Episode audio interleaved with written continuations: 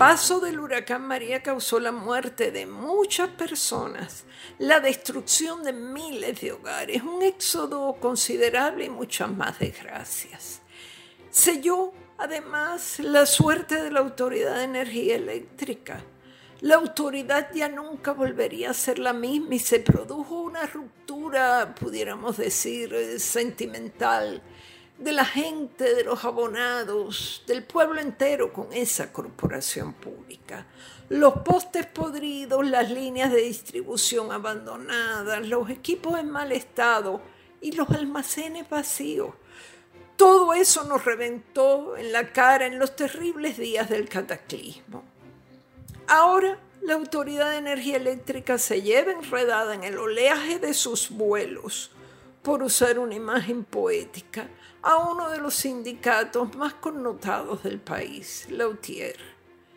Como ya se sabe, las agencias estadounidenses, varias, varias instancias federales, no solo FEMA, recibieron infinidad de informes sobre el desastre gerencial de la autoridad.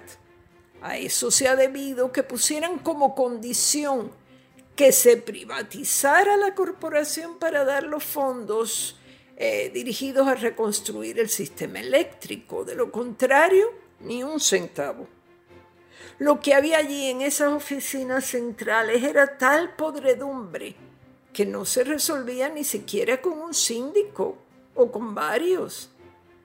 Aquella Lisa Donahue que se llevaba los bolsillos rebosantes cada vez que volaba a los Estados Unidos. Y eso era un fin de semana sí y otro también aquel Walter Higgins que duró menos que un merengue en la puerta de un colegio, pero también se llevó su, su tajada. Aquel Miguel Cordero que votó millones en la mal llamada Vía Verde y que todavía años después, pese a la indignación generalizada, pasaba por su antiguo lugar de trabajo a dejar felicitaciones navideñas.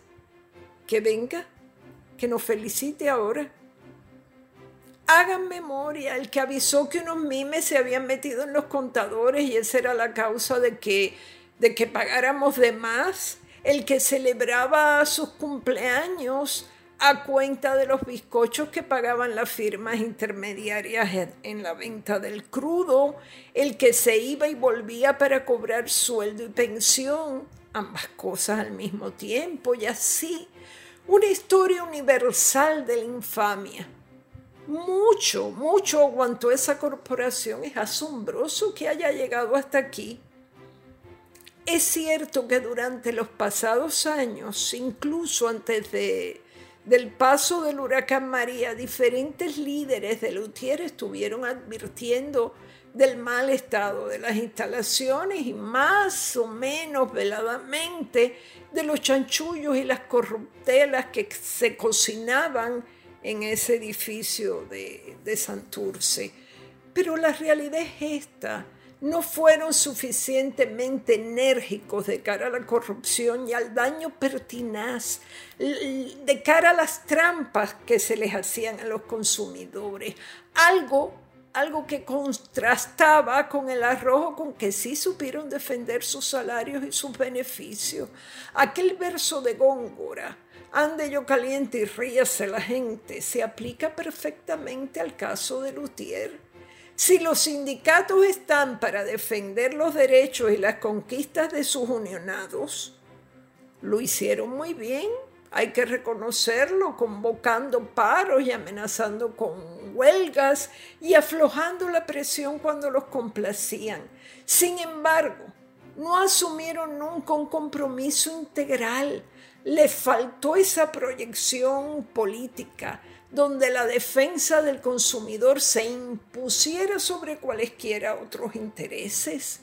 En efecto, se los escuchaba en algún que otro programa de radio haciendo una denuncia, desmintiendo a los sucesivos directores, eh, directores ejecutivos, revelando alguna trastada, etc.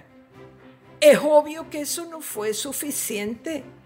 Enseguida se aplacaba la polvareda y las cosas se quedaban igual. Nunca la UTIER representa un riesgo real, un frente ideológico sólido contra las tropelías patronales y ellos lo saben. Teniendo capacidad operativa para revolcar esa autoridad de arriba abajo e incluso colocar personas de su confianza que hicieran auditorías, que sacaran a flote eh, la corrupción, que en fin controlaran, no lo hicieron. Tanto hablar de la auditoría de la deuda, si aquí lo primero que se debió auditar hace años fue la, la Autoridad de Energía Eléctrica, que era un hoyo negro por donde se le escapaba la vida a este país. El sindicato tenía la sartén por el mango y la capacidad para forzar a esos gobernadores que ahora se rasgan las vestiduras, forzarlos a que limpiaran la corporación. No hubiéramos llegado a Luma y lo cierto es que no hay marcha atrás. Lo cierto es que llegamos a eso. Esto ha sido Maldita Montero hasta la próxima semana.